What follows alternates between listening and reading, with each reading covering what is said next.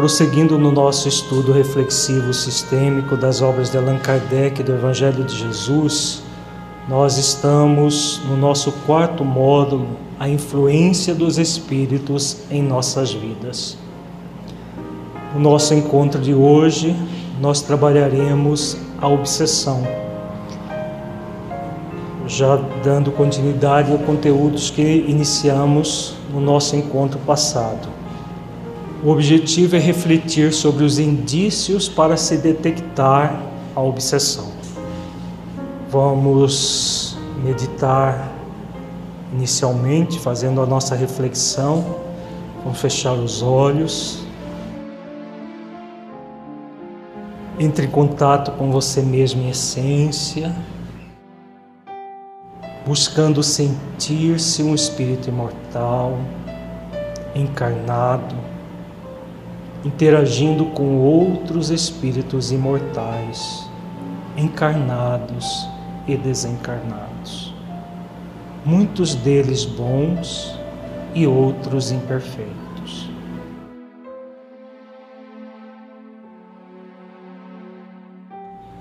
Qual o seu grau de consciência dos indícios da obsessão?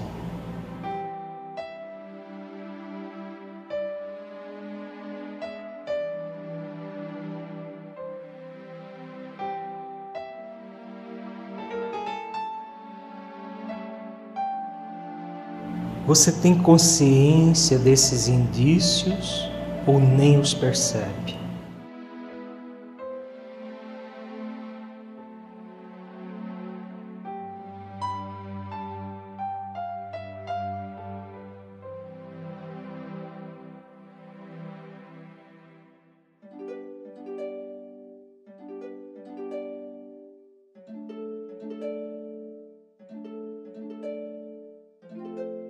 Deixe fluir os seus pensamentos e sentimentos, evitando qualquer mascaramento num processo de auto-engano. Seja verdadeiro, verdadeira com você, analisando-se com autenticidade.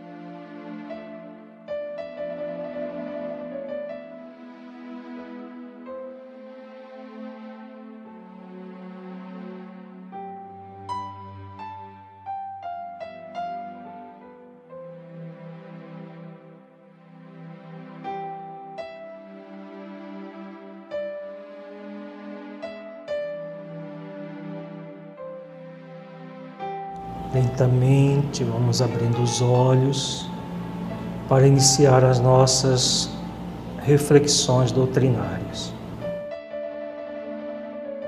Vamos começar as nossas reflexões com a questão 471 de O Livro dos Espíritos. Kardec pergunta: quando experimentamos uma sensação de angústia, de ansiedade indefinível, ou de íntima satisfação, sem que lhe conheçamos a causa, devemos atribuí-la unicamente a uma disposição física? Vejamos que essa pergunta ela é de caráter reflexivo. Quando Kardec vem e elenca sintomas tanto que geram desajustes, perturbação e um sintoma de equilíbrio. Então ele fala de sensação de angústia, de, angústia, de ansiedade indefinível e de íntima satisfação. Então esses sentimentos, essas sensações, elas são fortuitas em nossas vidas são simplesmente porque a gente comeu alguma coisa diferente, que pesou no estômago, como muita gente fala, uma questão do clima ou uma questão de indisposição orgânica, ou tem uma outra causa mais profunda. Né? É basicamente isso que Kardec vem perguntando aqui. Né? É por alguma coisa eminentemente fisiológica ou existe uma outra razão para isso? É quase sempre efeito das comunicações em que inconscientemente entrais com os espíritos, ou da que com eles tivestes durante o sono. Então vejamos a resposta muito elucidativa. Então, quando nós sentimos angústia, ansiedade, que se não tem uma causa muito objetiva, podemos aventar a comunicação, né, essa interferência de um espírito imperfeito conosco. Quando acontece uma íntima satisfação, podemos aventar a, o intercâmbio com um bom espírito, pode ser até um espírito superior, que esteja numa, num intercâmbio é, psíquico conosco. Né? Ou quando nós é, tivemos desdobrados do corpo durante o sono. Nós vamos trabalhar no encontro futuro exclusivamente a questão do sono. Hoje nós vamos trabalhar no estado de vigília. O que, que acontece conosco para que nós, é, ao sentir isso, nós detectemos os indícios dos processos obsessivos, nos níveis que apresentam, que se apresentam os processos obsessivos. Então é importante nós é, termos consciência de que muitas vezes nós sentimos determinadas questões e que nós atribuímos exclusivamente a indisposições nossas, que não são indisposições é, de ordem orgânica exclusivamente nossa. São sintomas dessas interferências espirituais que acontecem em nossas vidas. Sejam as interferências dos espíritos menos felizes, sejam as interferências, não a interferência, mas a comunicação com bons espíritos ou espíritos superiores. Tá? Ficou claro isso, gente? Porque é, muitas vezes nós temos, nós nutrimos muito sentimento de auto-engano ainda no movimento espírita, no que tange aos processos de obsessão. É muito comum as pessoas acreditarem que a obsessão é apenas aquele estado já máximo de subjugação, em que a pessoa fica alienada, que ela não, não diz coisa com coisa, isso é o grau da chamado de subjugação, nós vamos ver daqui a pouco. Mas as influências espirituais, elas começam muito sutis e elas vão se aprofundando ao longo do tempo, a partir do momento que nós vamos agasalhando essas influências. Então, quando Kardec fala sensação de angústia, de ansiedade, quem nunca as teve? Então, todos nós, de uma certa forma, temos essas, essas sensações, esses sentimentos. Muitas vezes o processo é primário, ele começa em nós, por algum motivo, alguma situação que acontece em nossa vida, e nós entramos num estado de angústia, num estado de ansiedade. E aí os espíritos vão se aproveitar desse processo primário que começa em nós. Outras vezes, o processo não começa em nós, começa na interferência deles. E aí nós sentimos aquilo e agasalhamos aquele sentimento. Seja que há pelo um contato durante o sono do corpo físico, seja um contato direto, mesmo no estado de vigília. Tá? Então, por isso que, em se tratando dessas influências, nós vamos trabalhar aqui a primeira parte da, da questão, porque há as, há os intercâmbios que geram a íntima satisfação diz respeito ao nosso anjo de guarda, aos espíritos protetores, que nós vamos trabalhar num outro encontro. Hoje vamos trabalhar basicamente com essa sensação de angústia, de ansiedade, muitas vezes indefinível, por que, que ela surge, o que está acontecendo conosco e desses sintomas vagos para um aprofundamento é todo um caminho que se segue. Tá? Faz sentido isso, gente?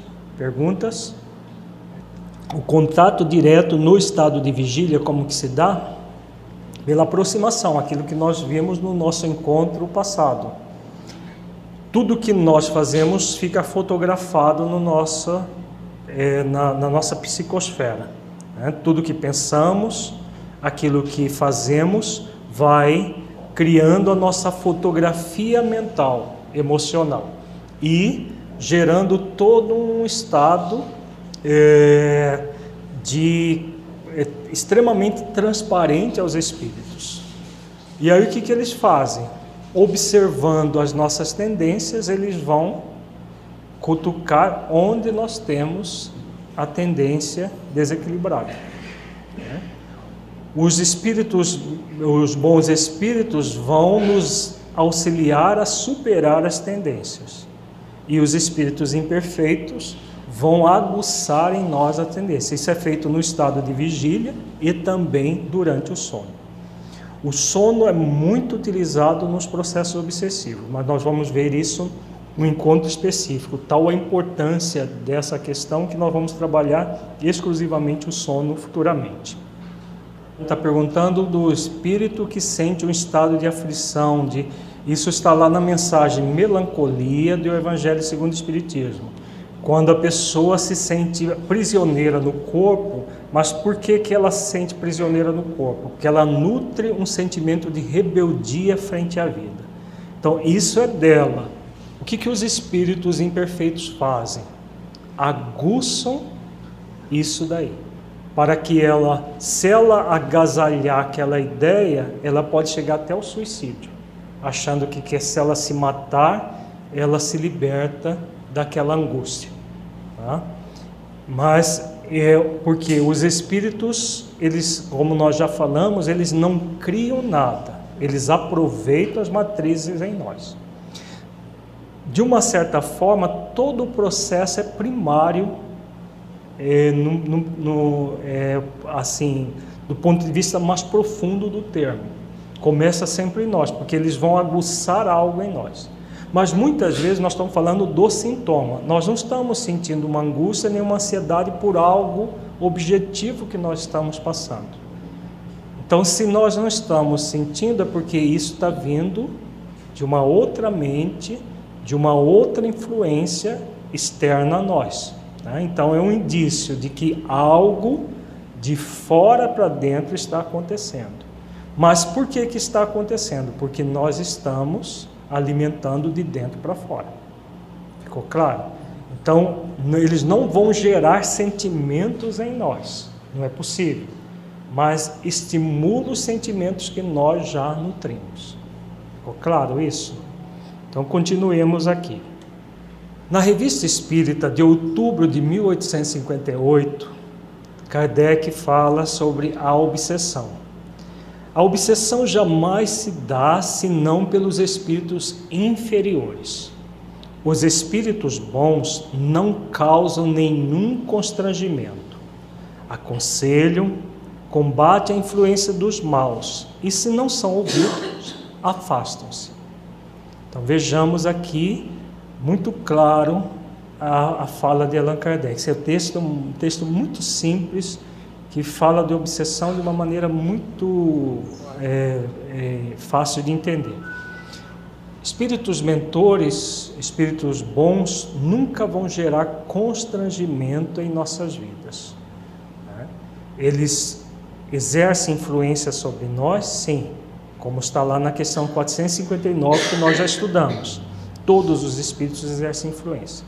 Enquanto que a influência dos espíritos imperfeitos, dos do, é, espíritos pseudo-sábios, até os espíritos é, totalmente é, maus, que está lá na escala espírita, é feita a partir de um constrangimento.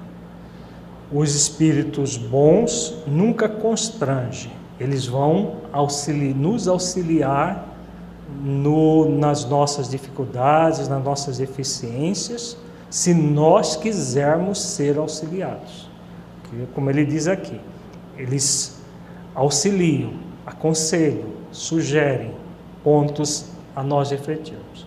Se não, nós não os ouvimos, eles vão seguir o caminho deles. Os espíritos, é, os espíritos Imperfeitos não, eles grudam em nós. Né? Se nós resistimos, é aquilo que nós vimos no nosso encontro passado. Eles se distanciam, mas eles ficam como o gato que tocaia o rato. Lembra do texto literal? Gato que tocaia o rato. Então eles ficam à espreita, esperando qualquer brecha para gerar a influência. Continuemos aqui. O grau de constrangimento e a natureza dos efeitos que produz marcam a diferença entre a obsessão, a subjugação e a fascinação. Então, a diferença dos níveis de obsessão, na verdade, tem a ver simplesmente com o grau de constrangimento. A obsessão, chamada de obsessão simples também por Kardec, é um processo de que o constrangimento é, é não é tão intenso, mas há toda uma influência que muitas vezes a pessoa influenciada agasalha. Nós sempre repetimos, a obsessão simples não significa um simples caso de obsessão o fato de ser simples significa que o constrangimento não é intenso, o espírito é mais sutil. Né? Quem já leu a mensagem Influenciações Espirituais Sutis de André Luiz fala muito claro dessa sutileza, mas é um, um constrangimento é muito é, é, ela é sutil na forma, mas é um constrangimento constante que leva a pessoa muitas vezes a situações muito difíceis. Então vejamos, a obsessão simples é a ação quase permanente de um espírito estranho que faz com que a vítima seja induzida por uma necessidade incessante a agir nesse ou naquele sentido, a fazer tal ou qual coisa. Então vejamos é um espírito constrangindo a pessoa para fazer algo que não seria habitual dela, ou uma ideia fixa que teima em permanecer na mente dela, né? ou uma atitude que ela é constrangida a realizar. Só que essa constrição é sutil. Como a pessoa agasalha a ideia sugerida, ela acaba realizando sem perceber que está sendo induzida por um espírito imperfeito. A subjugação é uma opressão moral que paralisa a vontade daquele que a sofre, impelindo as mais despropositadas ações e frequentemente aquelas que mais contrariam seus interesses. Então vejamos a subjugação é a constrição em que a vontade do, do obsidiado, no caso, ela fica quase que anulada. Não totalmente anulada, porque é impossível anular totalmente a vontade, porque é um atributo divino. Se o espírito fosse capaz de anular totalmente a vontade do encarnado, ele seria onipotente. Isso é impossível. Né? Então, quem nos dotou de pensamentos, sentimentos e vontade é o Criador. E o Criador da vida é onipotente. Nós vimos no, no, no módulo que trabalhamos a presença amorosa de Deus em nossas vidas. Agora, a, a constrição na subjugação é tão intensa que ele não anula totalmente a vontade, mas paralisa a vontade. E o espírito passa a agir como o, o, o encarnado passa a agir como o espírito deseja que ele haja. Tá? Constrição intensa, às vezes constrição até no corpo físico, que Kardec analisa na, em O Livro dos Médiuns, vários exemplos assim. A fascinação é uma espécie de ilusão, ora produzida pela ação direta de um espírito estranho, ora por seus raciocínios capciosos, ilusão que altera o senso moral, falseia o julgamento e faz tomar o mal pelo bem. Então vejamos, a fascinação não há aquela constrição da vontade do encarnado. O que, que acontece na fascinação? O espírito, utilizando de argumentos capciosos, como Kardec diz aqui, ele ilude o encarnado e o encarnado passa a acreditar, por uma alteração do senso moral, como foi colocado aqui, passa a acreditar que aquilo que ele é, está as influências que ele recebe são superiores e não inferiores. Por isso que toma o mal pelo bem.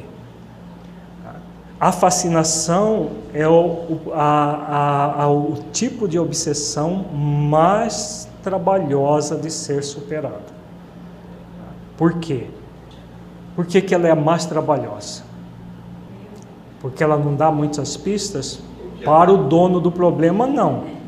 Para os que estão do lado, ela é mais aberrante de qualquer outra. Não é por isso, não. Hã? Porque ela acredita que ela não está passando por uma influência. Exatamente por isso que a, a, a fascinação, a pessoa fica até com raiva de quem fala para ela da possibilidade de ela estar sendo influenciada por um espírito menos feliz. Ela se enche de, de, de raiva, às vezes de ódio, por quem tenta alertá-la. Então, como ela, ela entra nessa ilusão, todo o processo de ilusão de fora para dentro, o que, que ele faz de fato? O que, que a ilusão de fora para dentro faz com, com o encarnado? Ele apenas amplia a autoilusão que o encarnado tem sobre si mesmo. Por isso que a fascinação está intimamente ligada aos dois sentimentos egóicos. Quais são? Vaidade. Vaidade e orgulho. orgulho. O casalzinho. A dona vaidade e o senhor orgulho.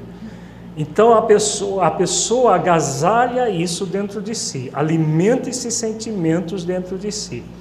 Ao alimentar esse sentimento, o que, que ela faz? Ela se ilude como se ela fosse uma missionária, que espíritos superiores estão o tempo todo à disposição dela para orientá-la, para utilizá-la como instrumento de orientação de outras pessoas. Só que o que ela produz são os mais absurdos e é, incongruentes conteúdos outras pessoas percebem, menos ela. Por quê? Pela vaidade e pelo orgulho que ela alimenta. Né? Ao alimentar esses dois sentimentos, ela se autoilude. O que os espíritos fazem é apenas utilizar dessa autoilusão e ampliar e cada vez mais é, exercer esse domínio sobre ela.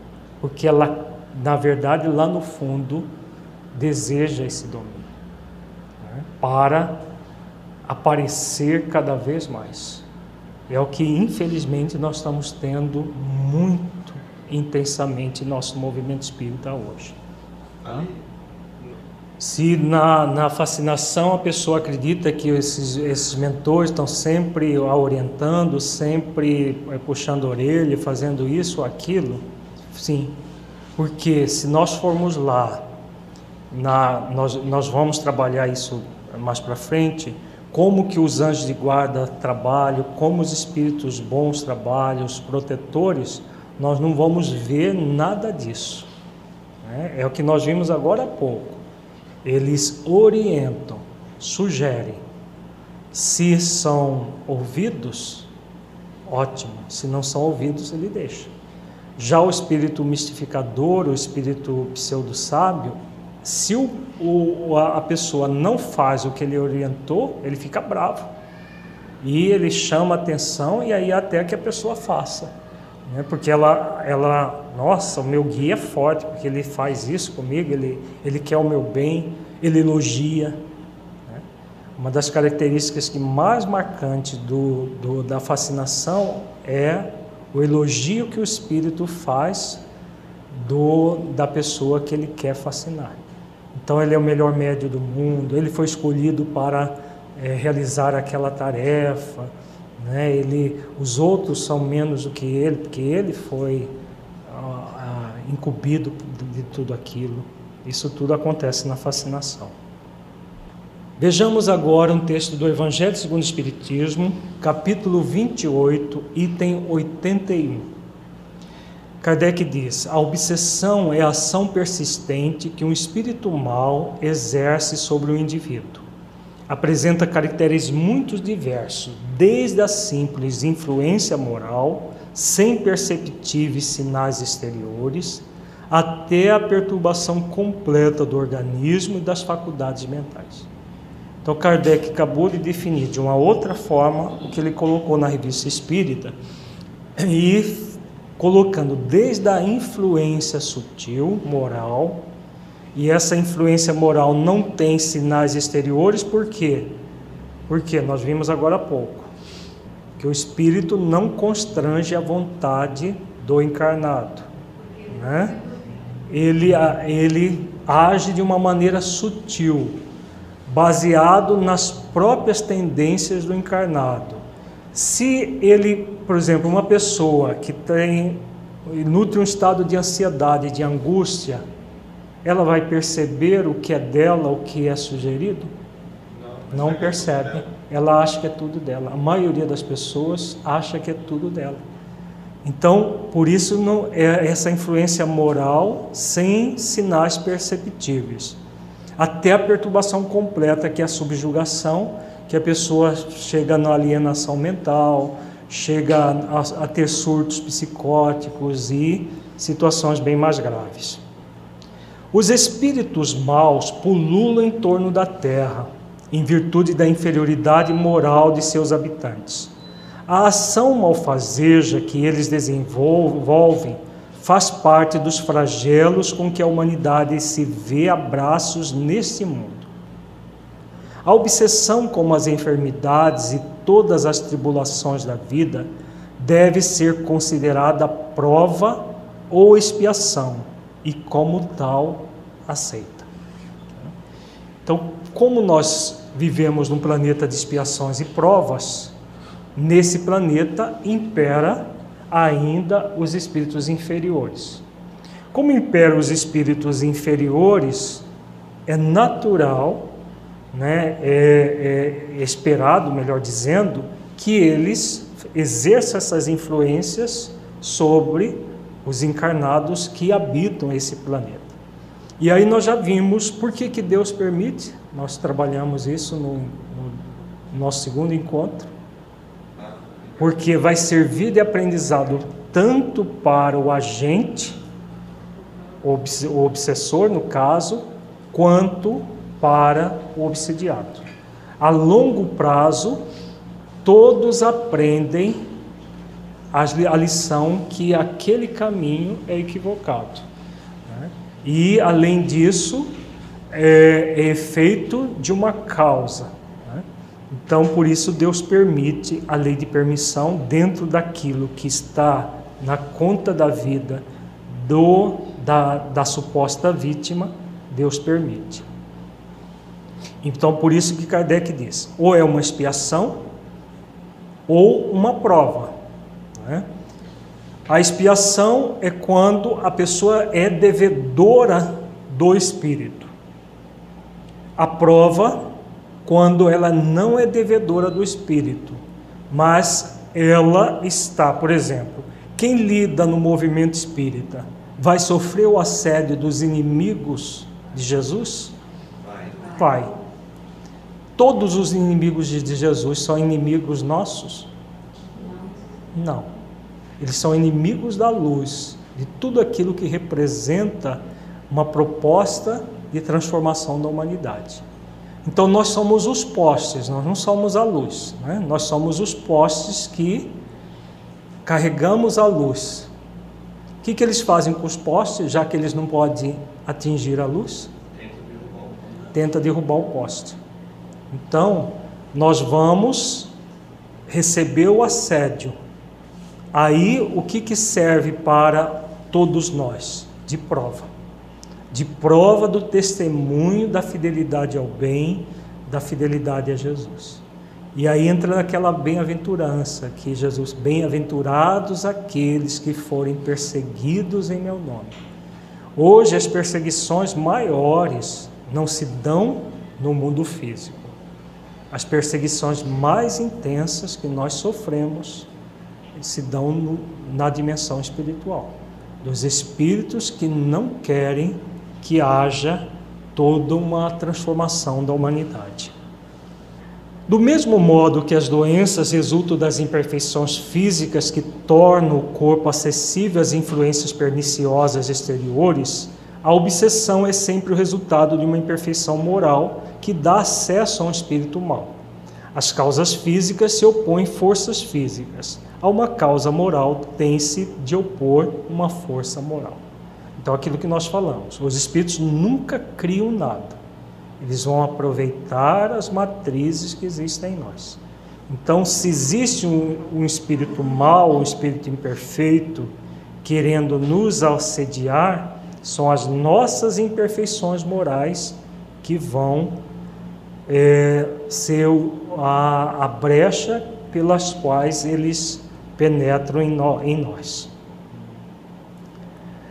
E por isso é necessário o desenvolvimento das virtudes, né?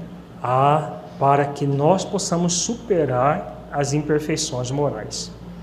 Para preservá-lo das enfermidades, fortifica-se o corpo. Para isentá-lo da obsessão, é preciso fortificar a alma, pelo que necessário se torna que o obsidiado trabalhe pela sua própria melhoria, o que as mais das vezes basta para o livrar do obsessor, sem recorrer a terceiros.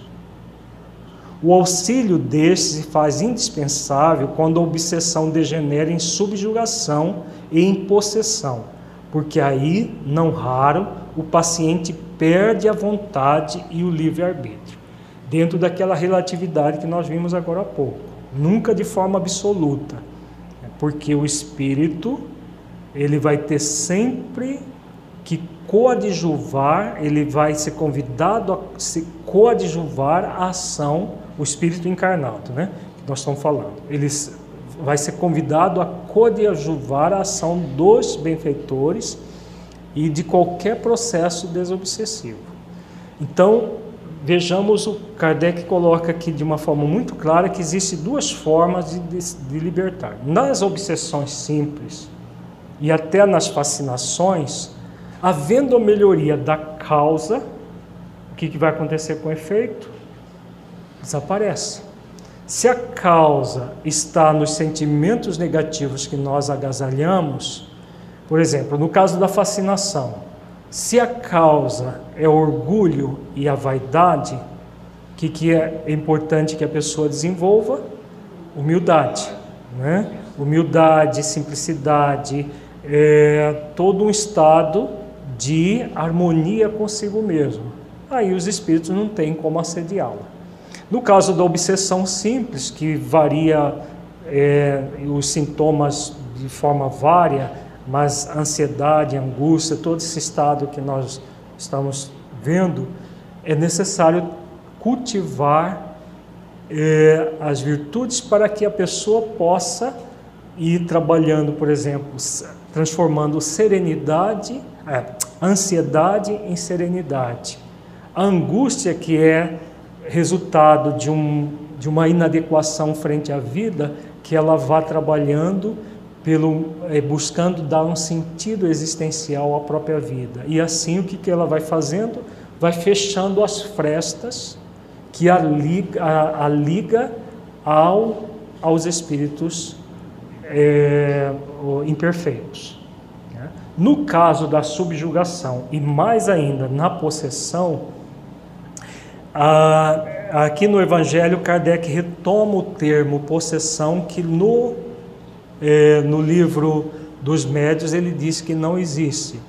Depois ele retoma, tanto no Evangelho quanto em obras póstumas, em, em, em a Gênese, dizendo que existe possessão, não da forma como nós acreditarmos, acreditávamos ser a possessão. Ah, no, quando ele rejeita o termo possessão, ele estava baseado naquela crendice de que a, a, a pessoa era possuída pelo demônio, pelo diabo. Isso não existe, porque não existe demônio, não existe diabo. O que existe são espíritos imperfeitos, que dependendo da intensidade e do tempo de subjugação, pode chegar à possessão. O que é a possessão? É o fenômeno chamado de simbiose, em que o espírito se justapõe de tal forma ao corpo da pessoa que ele passa a coabitar junto com a pessoa o corpo. Tá? Passa a ser dois espíritos. Porque o espírito que, a, que é dono do corpo, ele não se afasta. O outro se justapõe e fica ali é, conectado o tempo todo, 24 horas por dia. Isso que é a possessão.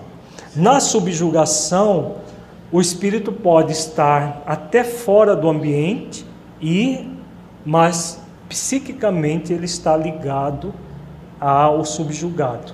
E o subjugado age de acordo com o que o espírito quer, mesmo à distância. Né? Ele, ele age assim.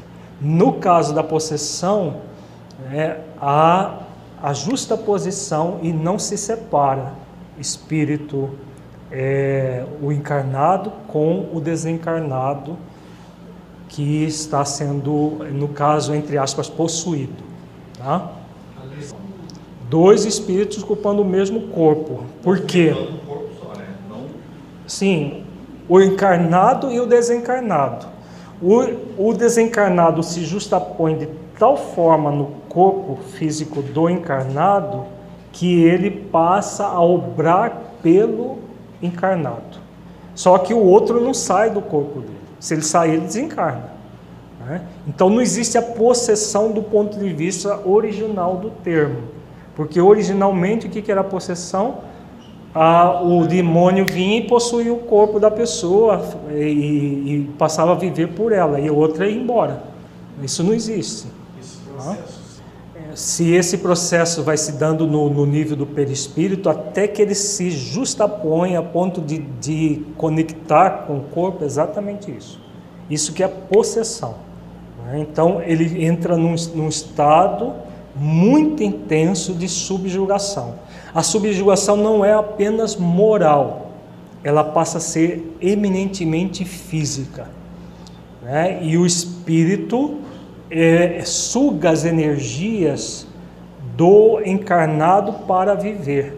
E os dois passam a utilizar do mesmo corpo, o encarnado e o desencarnado, que passa a ser é, é um espírito que vampiriza, inclusive, as forças do encarnado.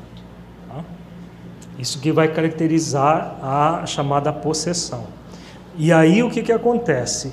A vontade e o livre-arbítrio praticamente quase que se anula. Não se anula de todo, porque é um patrimônio divino em nós, como nós falávamos agora há pouco. Não se anula um patrimônio divino, porque senão o espírito teria uma força onipotente. Tá?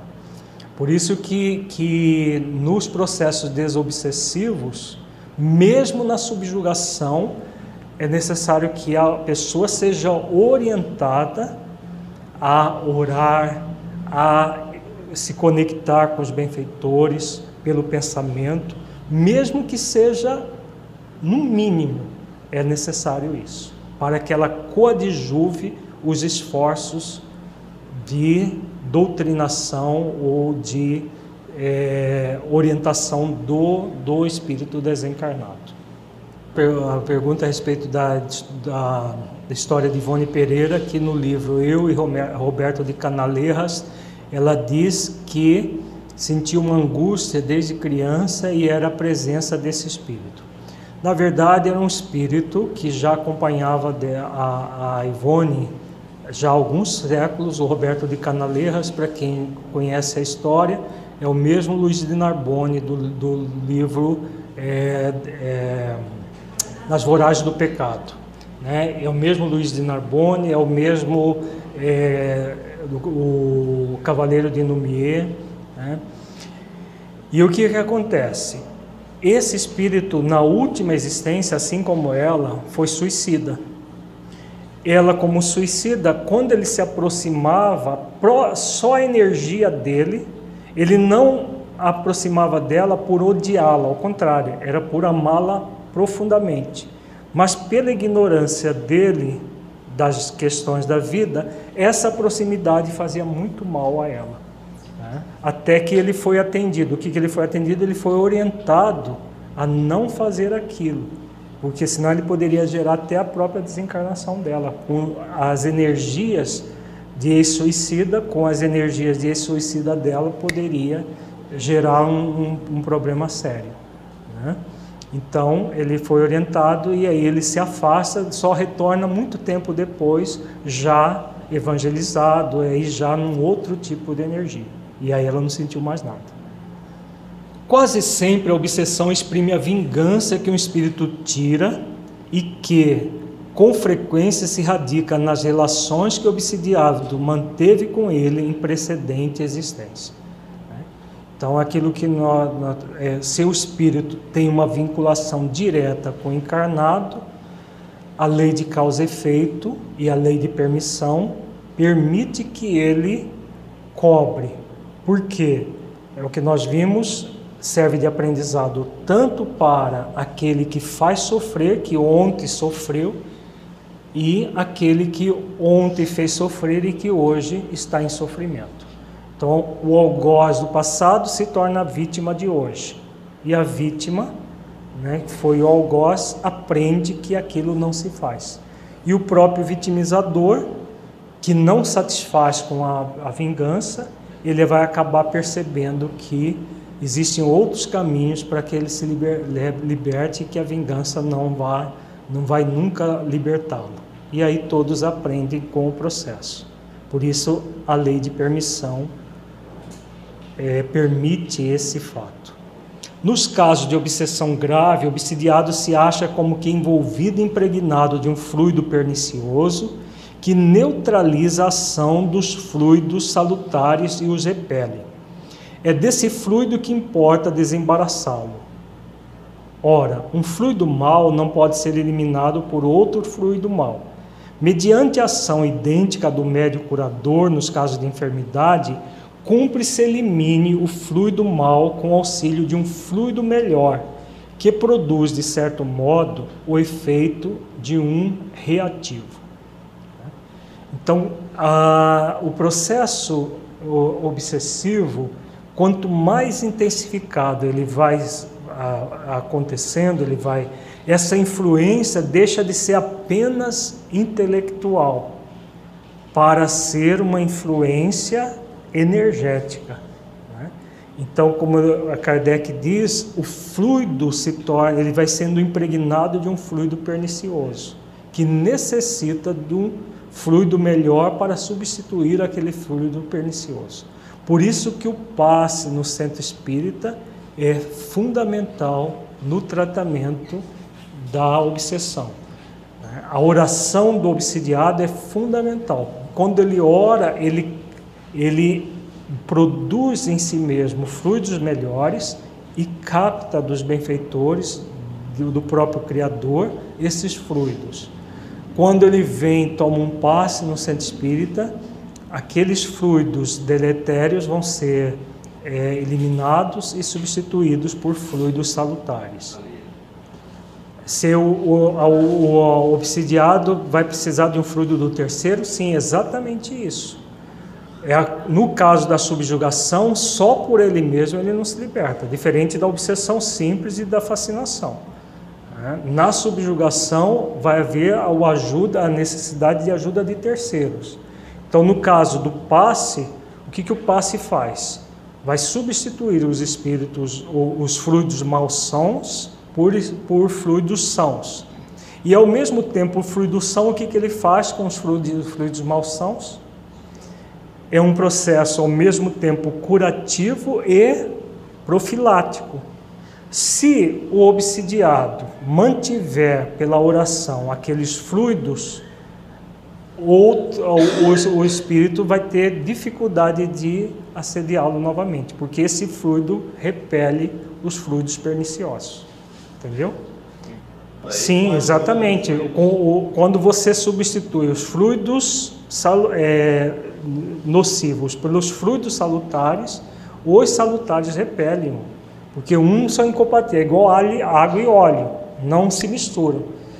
O grande problema no caso aí é o obsidiado se manter vigilante, trabalhar, porque a maioria não coadjuva.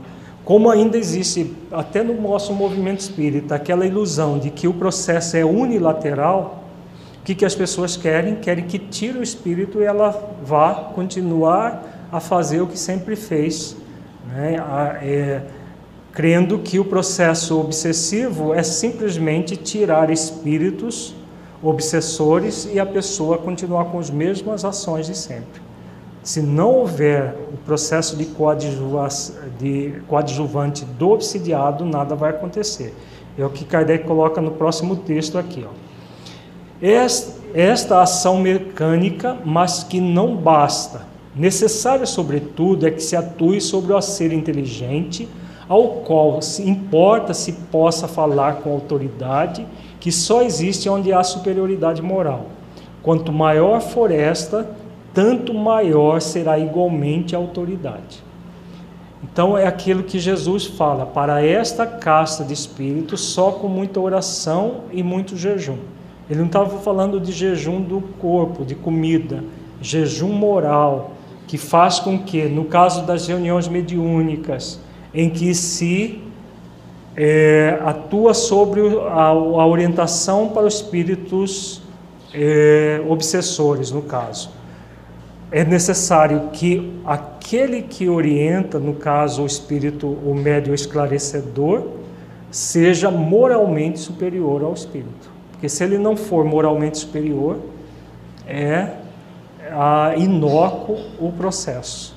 Né? Por isso que Kardec diz, a falar com autoridade, onde é que só existe onde há superioridade moral. Isso no caso da doutrinação, da, da eh, do esclarecimento do obsidiado, do, do obsessor. E não é tudo diz Kardec, para garantir-se a libertação, cumpre induzir o espírito perverso a renunciar aos seus maus desígnios. Fazer que nele desponde o arrependimento e o desejo do bem, por meio de instruções habilmente ministradas e evocações particulares, objetivando a sua educação moral. Pode-se então lograr a dupla satisfação de libertar o encarnado e de converter um espírito imperfeito. Então aqui Kardec está falando de que muitas vezes precisa de várias reuniões mediúnicas para a orientação do espírito para que ele possa eh, desejar o bem e libertar o, o obsidiado. Né? Nem sempre isso é possível. Por quê? Às vezes o processo de vingança e de ódio é tamanho que o espírito não cede. E os espíritos, os benfeitores, jamais vão forçá-lo a ceder. Né? Por isso é necessário que haja participação também do obsidiado. A tarefa se apresenta mais fácil aqui que ele fala do obsidiado. Quando o obsidiado, compreendendo a sua situação, presta o concurso da sua vontade e da sua prece. Então vejamos, quando Kardec fala da vontade da prece, é porque a vontade não foi totalmente anulada. Então, se não houver um estímulo da vontade do obsidiado, o processo não se faz totalmente. Né? O mesmo não se dá quando, seduzido pelo espírito embusteiro, ele se ilude no tocante às qualidades daquele que o domina e se compraz no erro em que este último lança, visto que então, longe de secundar, repele toda assistência. É o caso da fascinação, infinitamente mais rebelde do que a mais violenta subjugação. Então vejamos, a fascinação, apesar de não ter a constrição intensa que há na subjugação, menos do que a possessão, ela é pior do que a subjugação, por quê? Porque o encarnado se compraz no processo e aí ele não coadjuva a, sua própria libertação. Ele acredita que aquele, os fenômenos que estão acontecendo com eles são equilibrados, são harmonizados. E aí ele não secunda a, o trabalho para a libertação. É, e, e, e a fascinação realmente é o pior tipo de obsessão que a pessoa pode mergulhar. Porque enquanto a subjugação gera muito mal-estar, na fascinação a pessoa pode, ao se comprazer com o processo, sentir até bem com tudo aquilo. Né? Porque como a vaidade e o orgulho estão presentes, ao enaltecer esse sentimento, ela vai se sentindo cada vez mais, né, como se diz, mais chan, mais é, realmente é, que ela é uma, uma pessoa maravilhosa, que ela está aqui para ser instrumento de revelações bombásticas e tudo mais. Como a gente tem visto muitos médiums hoje em dia em nosso movimento escrevendo obras e mais obras absurdas do ponto de vista doutrinário, e eles acreditando que eles são reveladores para uma nova postura dentro do movimento. Por isso que todo o processo de, de fascinação, ele culmina com o estado de subjugação. Ao final da existência, quando o médio já não precisar, de, não, não servir mais para nada, o que, que o espírito faz? Subjuga a pessoa moralmente e, e, e muitas vezes até fisicamente. É a pergunta da internet se o processo obsessivo ele acontece porque a pessoa tem uma energia positiva e atrai os espíritos para atender a necessidade deles. Né? Isso jamais vai, vai ser um processo, vai gerar um processo obsessivo. Se a pessoa é médium e tem uma energia positiva, ele não vai entrar num processo obsessivo, ele vai entrar num processo de ajuda ao espírito necessitado de socorro. E aí sim, o médio equilibrado, ele atrai o espírito sofredor necessitando de ajuda, necessitado de ajuda, que vai ser levado para uma reunião mediúnica séria e orientado por esse mesmo médio. Mas isso não é um processo de obsessão. É um processo de aproximação que foi conduzido, inclusive, pelos próprios mentores da reunião. Né? Eles trazem, ou muitas vezes levam até para casa da pessoa, mas são médios experientes que não vão se perturbar com esse processo. Quando o médio se perturba, é porque aí sim ele está num processo de obsessão e ele nem tem como ajudar. Porque quê? Se ele está precisando dele mesmo ser ajudado, como que ele vai poder oferecer algo que ele não, não se dá? Né? Então, jamais é um processo de obsessão isso. Em todos os casos de obsessão, a prece é o mais poderoso auxiliar de quem haja de atuar sobre o espírito obsessor. Então, todos aqueles envolvidos que querem ajudar na desobsessão, a prece é fundamental desde aquele que o recebe o Espírito para o atendimento, no caso do médium, o médio do, é, é, esclarecedor e principalmente a aquele que está sendo obsidiado. Na questão 660, Kardec aborda a questão da prece. Quando ele pergunta, a prece torna melhor o homem? Nós acabamos de ver que o processo obsessivo, ele nunca é unilateral. Eles aproveitam as matrizes que existem em nós. Então, se eles aproveitam as matrizes que existem em nós, o que, que nós necessitamos? Fechar essas matrizes. Quando Kardec fala que a prece é o mais poderoso auxiliar para a libertação da obsessão, por que, que ela é esse poderoso auxiliar? Na, na, na questão 660 tem a resposta. Vejamos que, que os benfeitores dizem. Sim, porquanto aquele que ora com fervor e confiança se faz mais forte contra as tentações do mal e Deus lhe envia bons espíritos para assisti-lo. É este um socorro que jamais se lhe recusa quando pedido com sinceridade.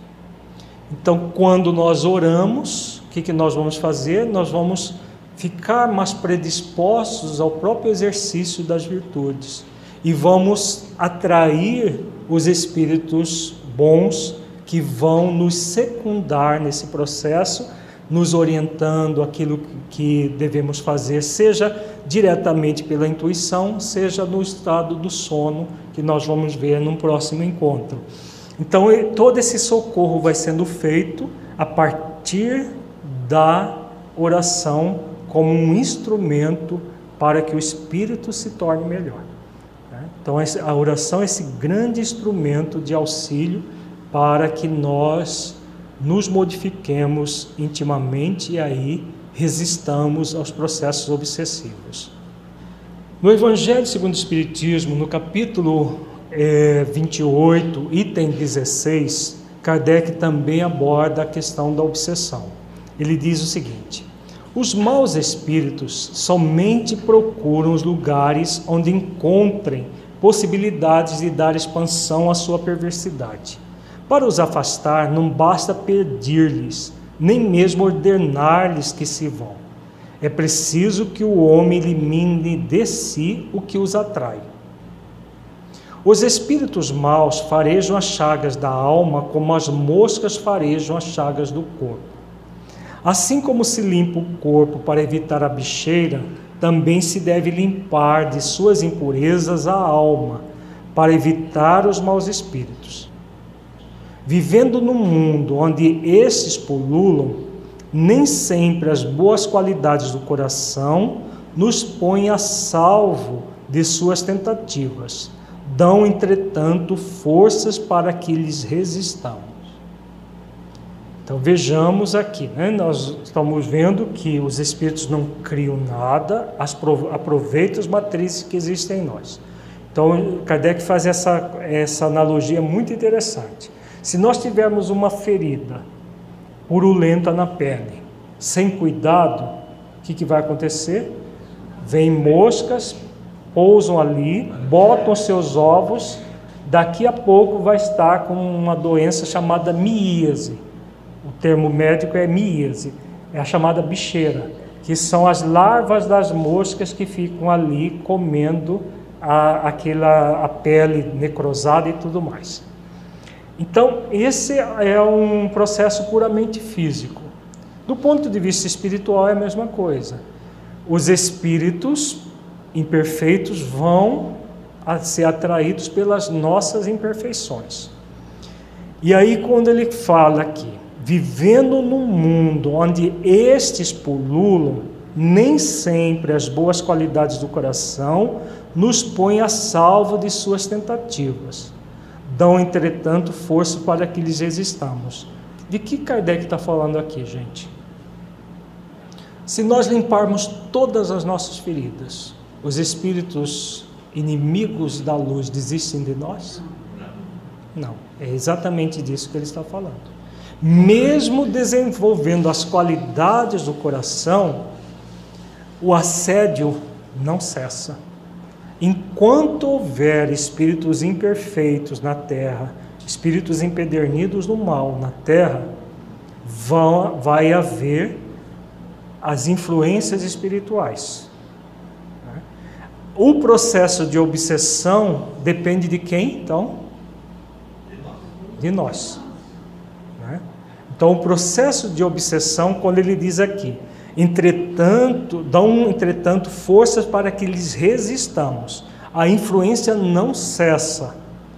O que vai cessar é daqui para lá. Porque de lá para cá, enquanto a Terra for planeta de expiações e provas, e existirem aqui, como diz Kardec, pululam espíritos dessa ordem, nós não nos libertaremos do assédio, mas podemos nos libertar hoje, se quisermos, de todo e qualquer processo de obsessão, desde as sutis até as mais graves, os mais graves processos obsessivos. Pergunta né, do caso dessas práticas, do, como exorcismo ou práticas de outras religiões africanistas que expulsam o, espírito como se ele fosse o único causador do processo obsessivo. Na verdade, eles não expulsam, porque não é possível. Né? Essas, os exorcismos, essas tentativas de expulsar os espíritos é, não ocorrem de fato. E o que acontece é o seguinte: muitas vezes os próprios é, espíritos que cercam esse tipo de, de processo fazem acordos com os outros para darem uma trégua e elas acreditarem que foi expulso, para voltarem depois com uma intensidade maior ainda. Né? Então, por quê? é, são, são processos de ardis criados pelos espíritos para melhor atingir as pessoas. Porque enquanto eles pensam, a, o obsidiado pensa que o espírito foi expulso e que não volta mais, o que, que ele vai fazer? Se não foi mudada, se foi apenas espantada as moscas e as feridas continuam. Daqui a pouco vai estar cheio de, de se não for as mesmas moscas, vão ser outras moscas. Né? Então o que, que acontece? A pessoa, inclusive, ela começa a pintar e bordar, fazer tudo aquilo que gerou o processo. E daqui a pouco ela está num outro. Por isso que jamais os espíritos superiores praticam ações desse tipo, de cercear o espírito à força porque não desvincula do, do, do obsidiado, jamais. A desvinculação só vai se dar pela escolha de um ou de outro, ou de ambos. Quando o obsidiado escolhe se melhorar, ele se desvincula do obsessor. Quando o obsessor se resolve se melhorar, ele se desvincula do obsidiado. Se o outro não melhorar, vem, vem outro espírito. Quando ambos é, querem se melhorar, que é o melhor caminho, porque aí há a desvinculação e há a cura da ferida, para que outras, outros processos não aconteçam com a pessoa. Pergunta se o encarnado é, melhorar e não, não é o exorcismo ou mesmo no movimento espírita existem correntes que fazem esse tipo de coisa. Não é só exclusivo de é, do catolicismo ou do, da Umbanda, esse tipo de, de processo. Hoje, dentro do movimento espírita, existe uma corrente, aliás, duas correntes, que é, fazem esse tipo de processo de é, cerceamento dos espíritos, em vez de o atendimento dos espíritos, tanto de encarnados quanto dos desencarnados. Então, quando a mudança do encarnado não foi, não foi o cerceamento que gerou, foi a mudança dele. Sempre, porque a mudança é a cura da ferida, da ferida moral que atrai os espíritos. Se os espíritos não são intrusos, são sócios de dificuldade, sim. Né? O próprio o vingador, ele é um intruso? Não. ele é um espírito que está querendo dar o troco daquilo que ele recebeu. Se ele foi, é, se ele foi é, ferido no passado, pela aquele processo da lei de Italião, do olho por olho, dente por dente, ele acha que ao ferir, ele satisfaz a ferida que ele traz dentro dele. Na verdade, não satisfaz, porque é, quanto mais ele faz o outro sofrer, mais ele sofre também junto, porque é uma questão de causa e efeito, de energias que ele vai acabar sofrendo junto. Qual a diferença da expulsão que Jesus fazia da, dessas, desses exorcismos? Na, na verdade, Jesus nunca expulsou nenhum espírito. Né? É, é, Existem esses termos lá no Evangelho, mas não entendamos aquilo da forma como nós entendemos hoje a palavra expulsão. Jesus não expulsava, porque imagina o Espírito crístico, guia da humanidade, para beneficiar um, ele expulsa outros. Né? ele, ele que falou que de nenhuma das ovelhas que meu pai me confiou se perderá. A extrema compaixão que ele tinha por todos. Então não, não, não, não se é justifica isso dentro de uma característica do espírito crístico. O que ele fazia? Pela autoridade moral, até os processos que já estavam no nível de possessão, ele fazia com que o espírito deixasse a, aquela subjugação intensa que ele estava produzindo no encarnado. Por que, que ele fazia isso? Não porque ele sentia dó do, dos encarnados e queria maltratar os desencarnados, por compaixão por ambos. Porque naqueles casos terríveis que ele atendeu de paralisias que eram geradas por processos de possessão, dessa possessão é, simbiótica que os espíritos fazem, tanto sofria obsessor quanto obsidiado. E por compaixão e amor a ambos, o magnetismo dele desligava. E aí os, os benfeitores espirituais, ele fazia uma, uma, uma desobsessão instantânea. Os benfeitores espirituais levavam o espírito obsessor não eram expulsos, eram levados com todo carinho, com todo amor, como acontece nas reuniões mediúnicas de hoje. Né? Nós não vemos espíritos nenhum ser expulso, mas sendo atendidos com todo carinho, com toda compaixão pelos benfeitores espirituais. Então liberta tanto o obsessor quanto o obsidiado. É isso que Jesus fazia. Então, esses exorcismos parte do pressuposto que é o demônio, e o demônio tem que tomar surra, né? E aí eles são escorraçados, são xingados, são e, no, e o espírito fica na verdade rindo de tudo isso, né? Porque essas fórmulas, isso tudo Kardec aborda, essas fórmulas, tudo isso não faz sentido para eles. No, no Evangelho, também no capítulo 20, é, 28, item 20, Kardec diz: duas origens podem ter qualquer pensamento mau: a própria imperfeição de nossa alma ou uma funesta influência que sobre ela se exerça. Nesse último caso, há sempre indício de uma fraqueza que nos sujeita a receber essa influência. Há, por conseguinte, indício de uma alma imperfeita de sorte que aquele que vem a falir não poderá invocar por escusa a influência de um espírito estranho, visto que esse espírito não teria arrastado ao mal se o considerasse inacessível à sedução. É, então esse Kardec ele, ele cercava de todo jeito, né?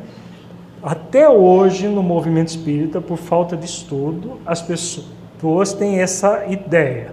Não, se eu fiz aquilo porque fui tentado, eu fui, tem um espírito que me fez gerar aquilo. Na verdade, o que ele coloca aqui, se há uma ação, é porque a pessoa se compraz naquela ação.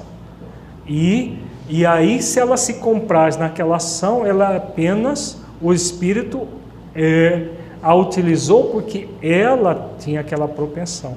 Né? Então não há como nós alegarmos que agimos dessa ou daquela maneira porque havia um espírito nos influenciando. Somos nós sim os responsáveis. Quando ele diz aqui, são dois, dois processos. Existem as imperfeições que vêm de nós, existem as influências. Mas as influências só existem por quê? Porque existem as imperfeições em nós. Então, é essa bilateralidade do processo obsessivo, sempre. Né? A bilateralidade é esse movimento. Começa em nós, vai até o espírito, do espírito volta para nós e cria esse círculo vicioso. Até que nós decidamos, de, decidamos por mudar tudo isso. Quando surge em nós um mau pensamento, podemos, pois, imaginar um espírito maléfico a nos atrair para o mal, mas a cuja atração podemos ceder ou resistir, como se tratara das solicitações de uma pessoa viva. Devemos ao mesmo tempo imaginar que, por seu lado, o nosso anjo guardião, o espírito protetor, combate em nós a influência e espera com ansiedade a decisão que tomemos. A nossa hesitação em praticar o mal é a voz do espírito é, é a voz do espírito bom a se fazer ouvir pela nossa consciência. Então nós vamos ter sempre duas alternativas: o bem ou o mal. Se nós escolhemos pelo mal, é a nossa escolha, mesmo coadjuvada por um espírito inferior.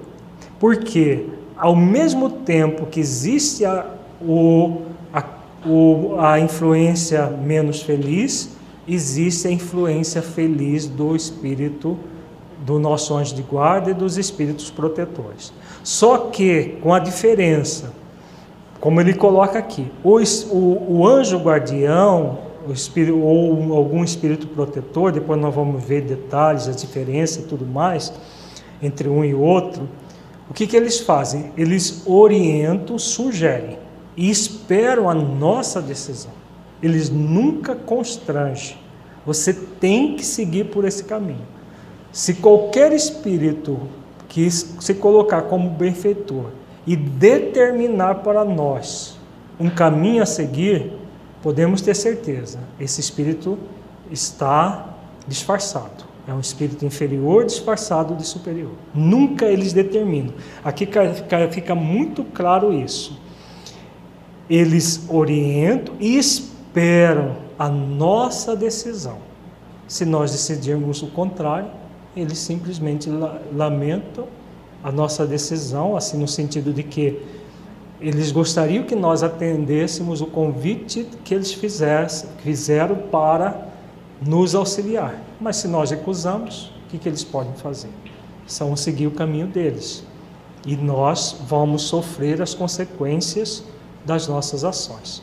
Então, quando nós hesitamos, podemos ter certeza, é a voz do, do, do, do anjo de guarda junto com a nossa consciência. Agora, se nós passamos por cima dessa, dessa, vo, de, dessa voz alerta, aí nós estamos nos envolvendo com aquela situação má.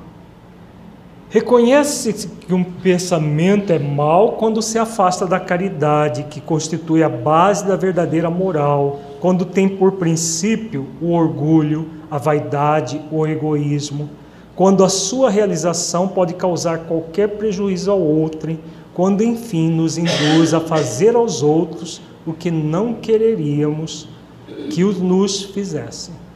Então nós temos sempre as balizas, né? A baliza é o que? Lei de amor, justiça e caridade. Se nós queremos ser felizes, amemos e sejamos caridosos. Né? O amor é amar ao próximo como a si mesmo. Resume a lei de amor. E a lei de caridade é resumida por fazer aos outros aquilo que gostaríamos que fosse feito a nós. Então, quando nós hesitamos é porque uma voz interior nos fala: não faça a outro aquilo que você gostaria, que não, você não gostaria que o outro fizesse para você. É a voz que vem da nossa consciência estimulada pelos espíritos benfeitores.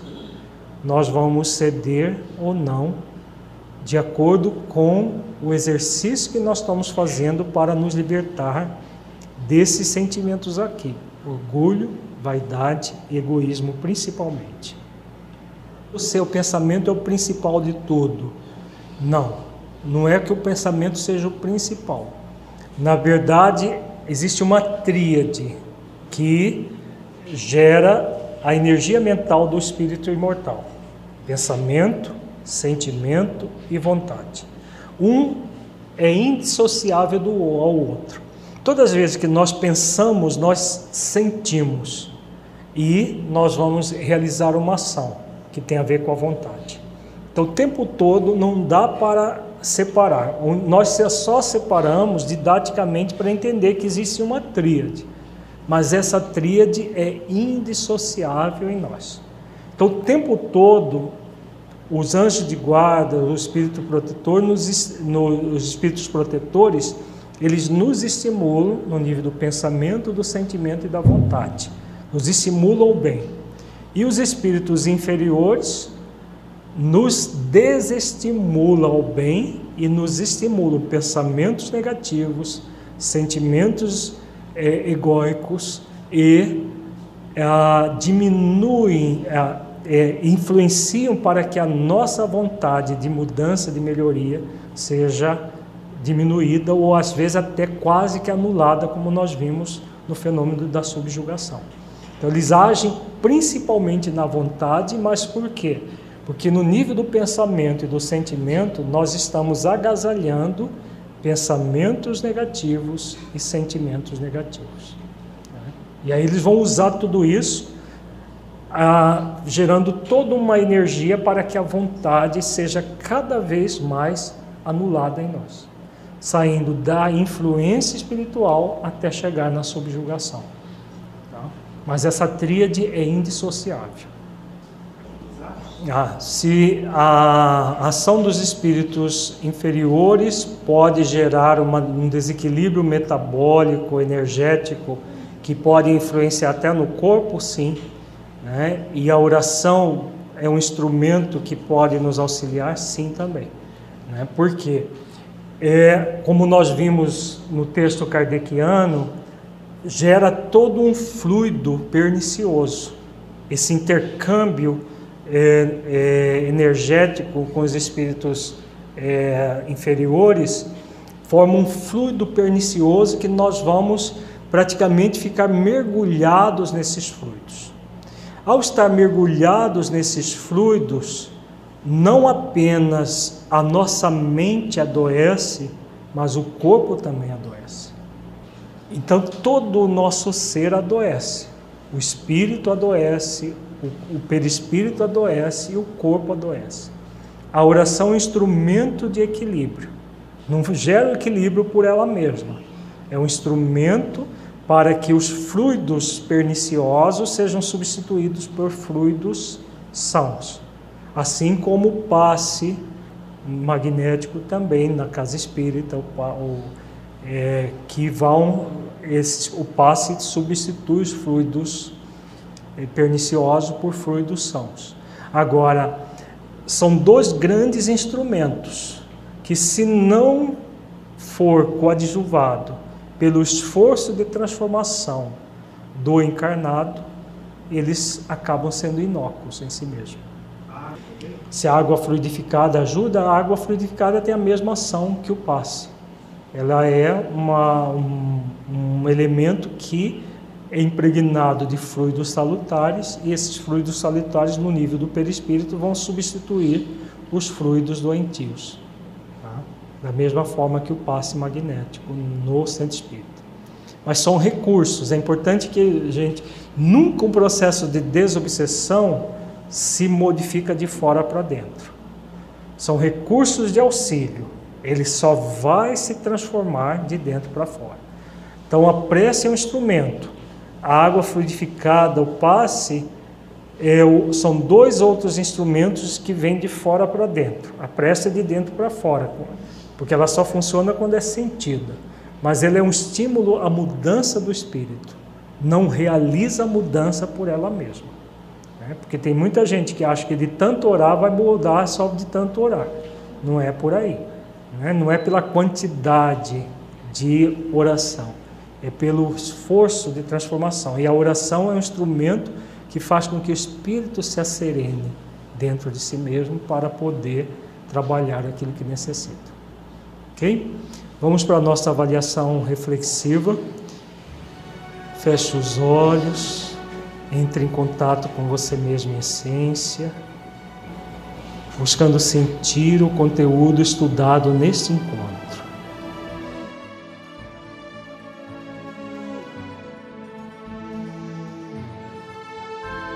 Que você entendeu do conteúdo que se aplique à sua vida?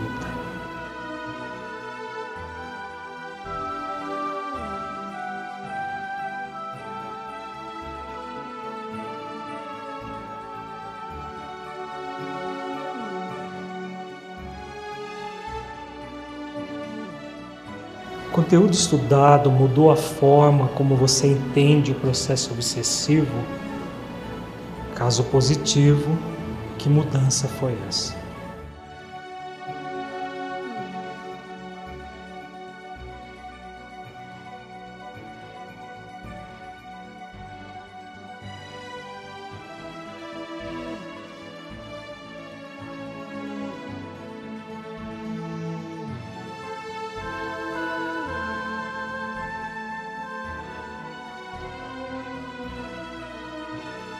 Neste encontro, refletimos sobre a obsessão em, seu, em seus vários graus.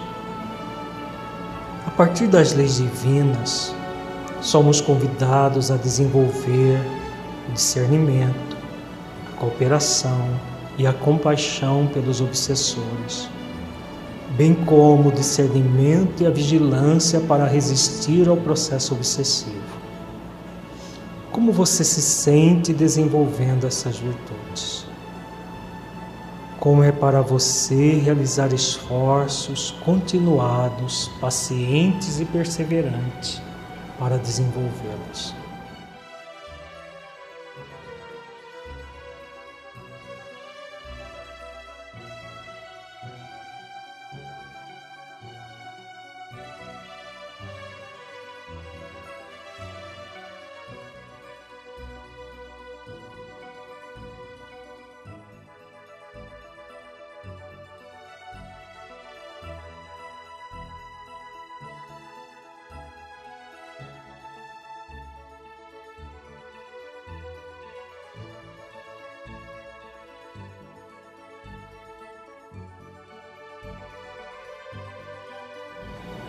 Você sente a sua vida aplicando o conteúdo estudado? Você sente que ele pode melhorar a sua vida em sua busca de autotransformação e nas as suas atividades na prática do bem?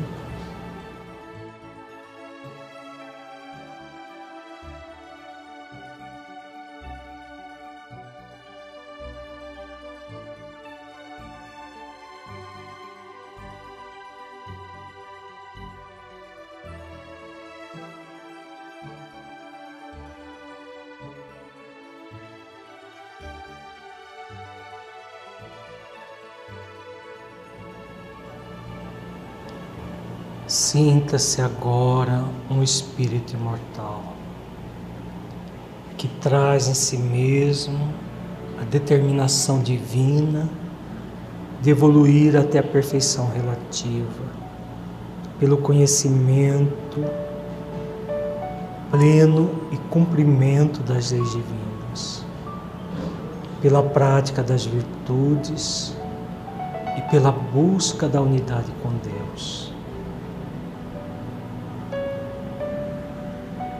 Mergulhe profundamente nessa verdade espiritual. Sinta, veja se desenvolvendo todas as virtudes essenciais da vida ao longo do tempo, buscando o poder real em si mesmo, sentindo a presença amorosa de seu mentor espiritual em sua vida.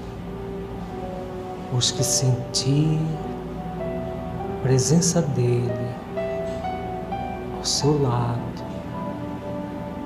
lhe oferecendo todo carinho, todo amor, toda assistência necessária à sua transformação interior.